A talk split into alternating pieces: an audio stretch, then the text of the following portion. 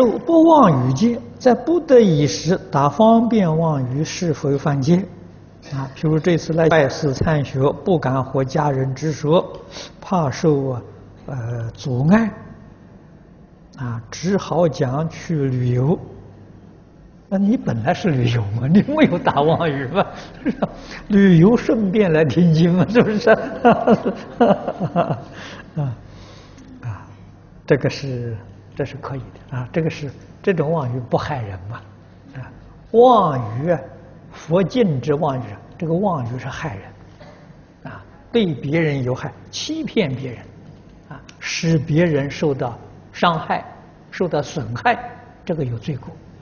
如果你这个妄语让别人得好处、得利益，这个妄语是有功德的，没有损害，不是罪呀，那那是那是功德了，所以这个里头就有开斋吃饭了，啊，所以这个叫开源，不叫破戒，啊，不叫犯戒。